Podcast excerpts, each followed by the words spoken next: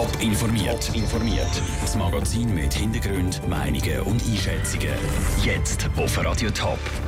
Wieso Stadtzürcher Spezialpolizisten in Sex- und Geldgeschäfte verwickelt sind und wieso sicher glaubte Parteien im Kanton St. Gallen plötzlich ums Überleben kämpfen, das sind zwei von den Themen im Top informiert.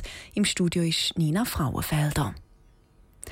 Zürcher Affäre Chilis beschäftigt die Richter ein weiteres Mal. Ein ehemaliger Mitarbeiter von einer Fachgruppe bei der Stadtpolizei muss sich heute vor dem Bezirksgericht Zürich verantworten. Die Affäre Chilis ist seit ein paar Jahren immer wieder ein Thema. Michel Porsche, wenn und wie hat eigentlich die Affäre ihre Anfänge genommen?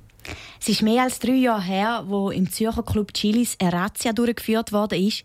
Bei dieser Razzia sind neun Personen verhaftet worden und es ist herausgekommen, dass Mitarbeiter von der Stadtpolizei Zürich in korrupte Geschäfte verwickelt sind. Unter anderem sollen sie Geld, Sex und Kleider von Prostituierten angenommen haben.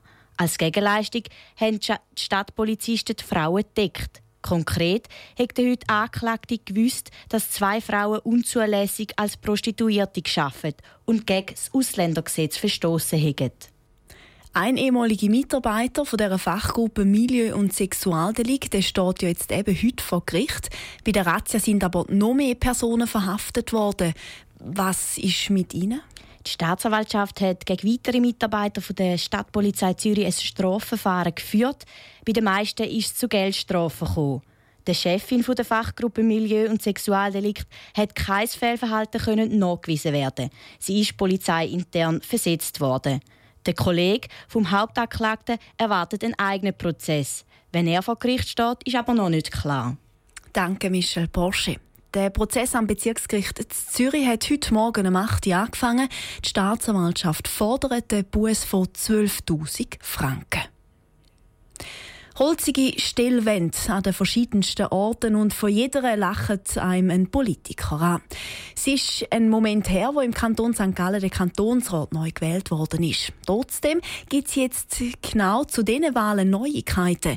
Die Fachstelle für Statistik vom Kanton hat nämlich mal geschaut, wie sich denn die Kantonsratswahlen in der Zeitspanne von 2004 bis ins letzte Jahr verändert haben. Stutzig gemacht habe ihn da vor allem, dass die beiden kleinen Parteien wie die BDP und auch die DVP heute gar nicht mehr im Parlament drin sitzen, sagte Thomas Oegerle. Aber auch der Rückgang bei der CVP, dass das mehr oder weniger linear weitergeht. Also die CVP ist 2004 bei einem Wählerrat von knapp 30 Prozent und mittlerweile ist sie bei 20 Prozent auf gleicher Höhe wie die FDP. Das ich eigentlich zwei relativ bemerkenswerte Ergebnisse.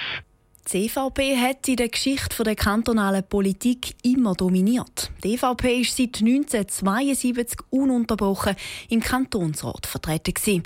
Seit dem letzten Jahr nicht mehr.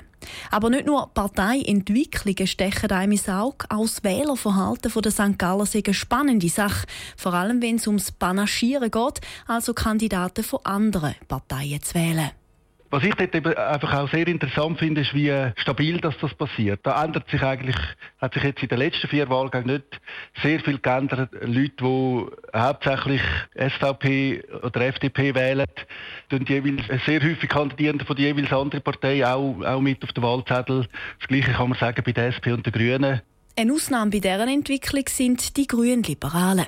Am fleissigsten wählen gehen übrigens die Leute aus dem Toggenburg. Von milden Frühlingstemperaturen zu Neuschnee bis ins Flachland. Die Wetterschwankungen sind im Moment gross. In den Bergen am Alpen Nordhang hat es heute bis zu 15 cm Neuschnee gegeben. Im Verlauf des Nachmittags kommt noch mehr dazu. Für alle Skiferiengäste und Wochenendfahrer eine gute Nachricht. Aber die Lawinengefahr sei im Moment erheblich, sagt der Lawinenprognostiker Benny Zweifel.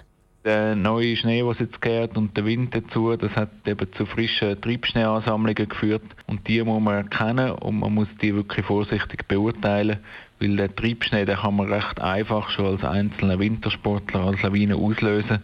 Darum ist es wichtig, als Skifahrer auf der Piste zu bleiben. Die Lawinengefahr soll aber in den nächsten Tagen wieder zurückgehen.